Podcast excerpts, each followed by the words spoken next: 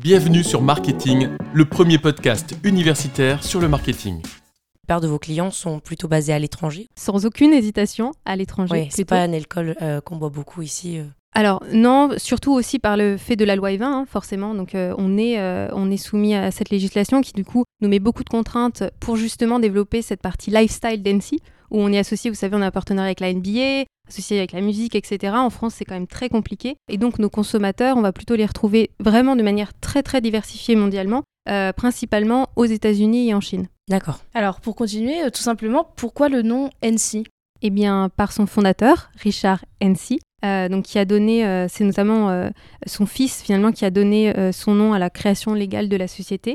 Et ce nom, en fait, a, a- s'est s'est poursuivi de génération en génération.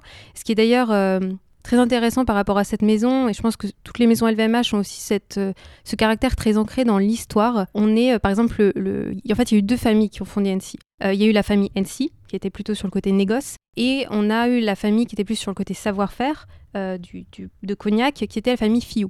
Et c'est aujourd'hui, on en est à la huitième, huitième génération finalement de maîtres assembleurs. Donc de personnes qui s'occupent de sélectionner les eaux de vie du cognac et de faire en sorte que le cognac à la fin qu'on met dans notre bouteille, il est vraiment exceptionnel. Il a un goût très particulier. C'est cette famille-là qui s'occupe du coup de la fabrication. Alors c'est aujourd'hui au comité de dégustation, donc le comité qui s'occupe de sélectionner les eaux de vie, on retrouve Renaud Fillou de Gironde, qui est issu de cette huitième génération de maîtres assembleurs depuis la création de l'entreprise. C'est vraiment une histoire de transmission, de savoir, etc. euh, et qui accentue donc euh, vraiment l'histoire euh, bah, l'histoire qui est tout autour de cette marque. Et, Exactement. Oui, c'est- en fait, on a, on a vraiment deux, deux angles très forts pour NC. C'est c'est vraiment notre spécificité. Euh, c'est autant cet dans le savoir-faire avec un lien. Enfin, le, fait de se rendre compte qu'il y ait huit générations qui se soient succédées, c'est pas, pas anodin. Euh, on a euh, développé des choses depuis des centaines d'années qui sont encore là. Nos produits, euh, VS, VSOP, enfin donc nos gammes principales, elles sont là depuis des dizaines d'années. On n'est pas dans une création de produits nouveaux et, en fait on tue les anciens. On, a une continuité. Mais j'ai l'impression que c'est quelque chose de très propre aux maisons justement LVMH, non?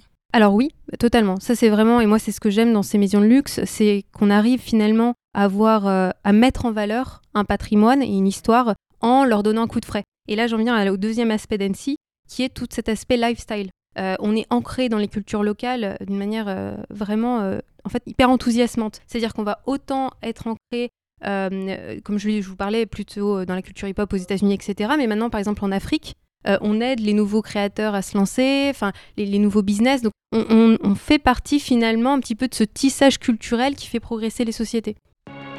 Merci pour votre écoute. Pour nous aider, pensez à vous abonner et à nous laisser 5 étoiles. À très vite